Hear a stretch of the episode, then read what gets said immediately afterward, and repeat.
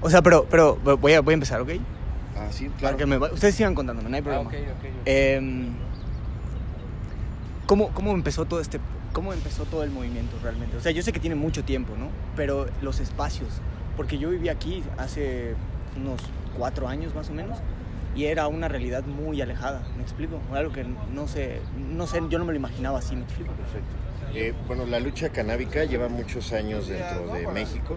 El movimiento ha sido eh, muy largo.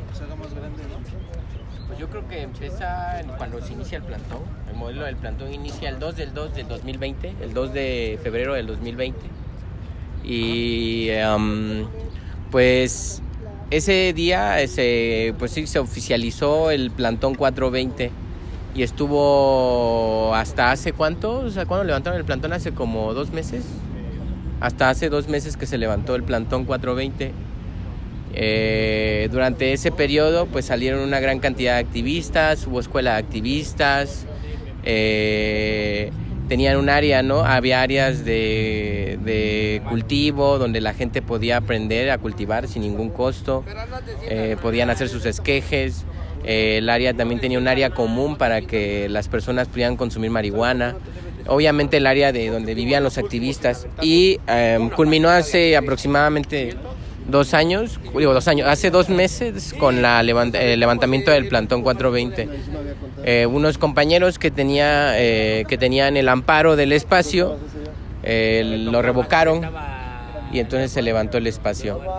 ¿Qué pasó? Pues se hizo una diáspora de todas las personas que somos activistas y defensores de los derechos humanos del canábico, en donde pues tuvimos que, que movernos a distintos sitios. Yo en un inicio, y hablo de mi experiencia personal, en un inicio me, me- me fui a Hidalgo, pero observé el mismo fenómeno que estaba ocurriendo afuera del plantón 420, demasiada violencia y discriminación.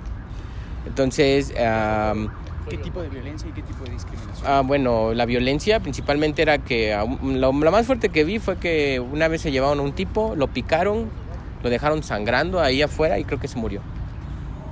Lo más fuerte que escuché del plantón fue que afuera descuartizaron a una tipa que estaba, una chica que estaba ahí, la descuartizaron. Entonces, o sea, no, se la la- se, la- la, se o sea, se- la descuartizaron. Entonces, eso fue lo más rudo. Entonces, eh, nosotros justamente... ¿Qué tipo de eh, discriminación? discriminación Sí.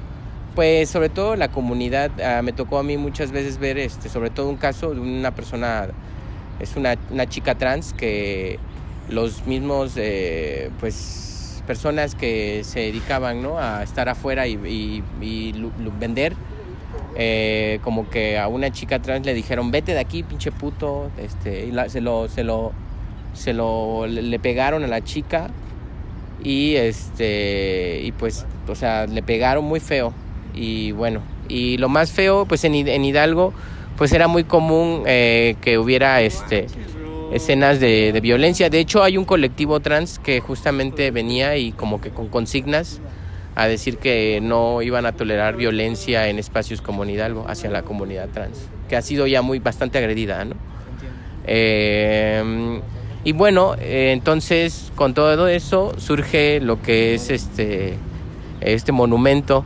en, este, en este monumento al movimiento, ¿no? El movimiento se liberó con un inicio de feminista canábico y luego conforme nos hemos estado integrando en el espacio, hemos observado que en este espacio, aparte de que ya se fumaba mucho antes mota, eh, iba, iba- venían este, personas de la comunidad eh, trans, vienen personas de la comunidad trans y este y pues bueno, ah, ¿qué observamos? Que nosotros los canábicos, más que buscar plantarnos o algo por el estilo, buscamos integrarnos en este pequeño parque, buscando eh, eh, la igualdad, los respetos a los derechos de todos. O sea, realmente eh, nosotros entendemos que podemos fumar aquí libremente marihuana porque es un espacio abierto, no le hacemos daño absolutamente a nadie. Ya la Suprema Corte de Justicia determinó que es nuestro libre desarrollo de la personalidad el consumir cannabis. ¿Así lo definió? Em, sí, y emitió una declaratoria de inconstitucionalidad. Declaratoria de inconstitucional por- con, con base en dos artículos fundamentales de la Constitución Ok. mexicana, que fue el artículo de el, libre desarrollo de la personalidad que decía mi compañero y el otro el de la, el artículo de la salud que constituye que el, Estado no te puede prohibir una, una, una, sustancia que es buena para tu salud. Entonces, eh, con base en esos dos artículos se modificó el 245, 246 de la Ley General de Salud.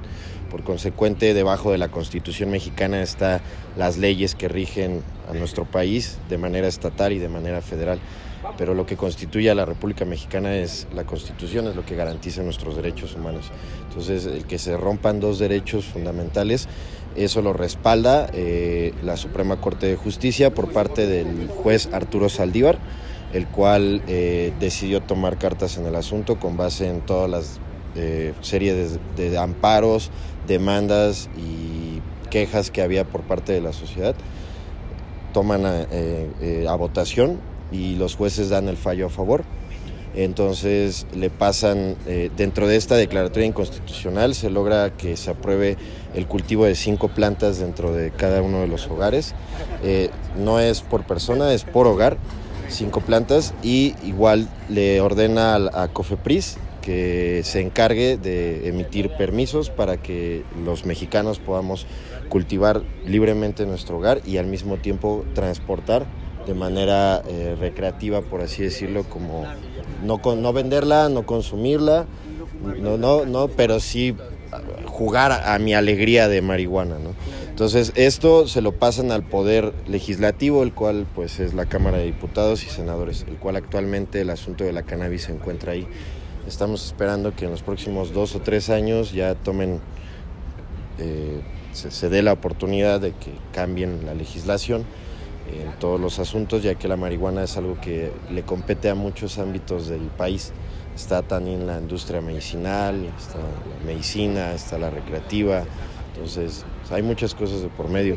Eh, esa es la situación actualmente en México. Estamos esperando que, que, haya una buena legislación y posterior a eso el Poder Ejecutivo, o sea, el presidente en cargo, tendría que dar, firmar el documento para ya hacer que la marihuana sea regularizada en México.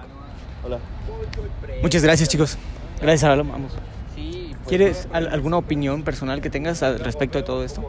Pues mira, en los ya tres, casi cuatro años de activismo que llevo con la cannabis, eh, me gustaría que, los espacios que se abrieran más que buscar plantarse, más que buscar este protagonismo y todo eso, se buscaran eh, que los consumidores eh, pudieran este, tener o ejercer sus verdaderos derechos. O sea, la mayoría de los espacios que hay para consumo de cannabis giran en torno a la venta del consumo de cannabis. No hay ninguna ningún pensamiento acerca del consumidor, de sus derechos y bueno, y eso nosotros como consumidores tenemos que verlo, tenemos que ser consumidores responsables.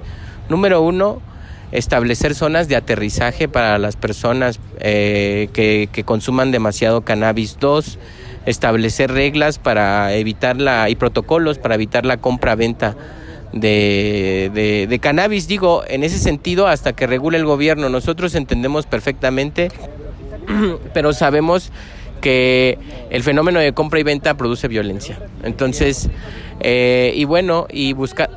Como que lo que buscas es que sea como un, un autoconsumo, no, no autoconsumo, ¿cómo sería? Un... Nosotros lo llamamos como consumo responsable.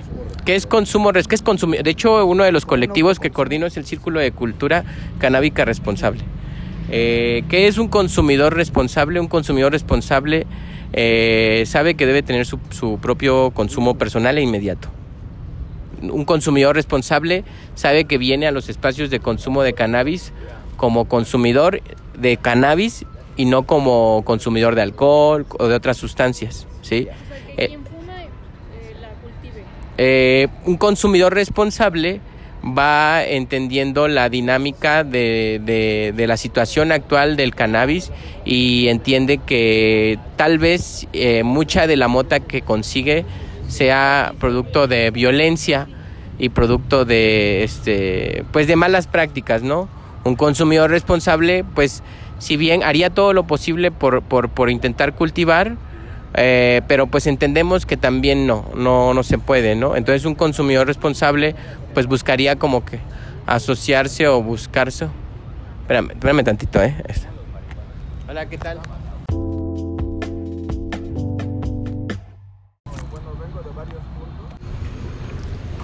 Por motivos de causa mayor y mentes poderosas infiltradas en el sistema Matrix, error 4.3. Con eso terminamos el episodio de hoy. Muchas gracias por escucharnos.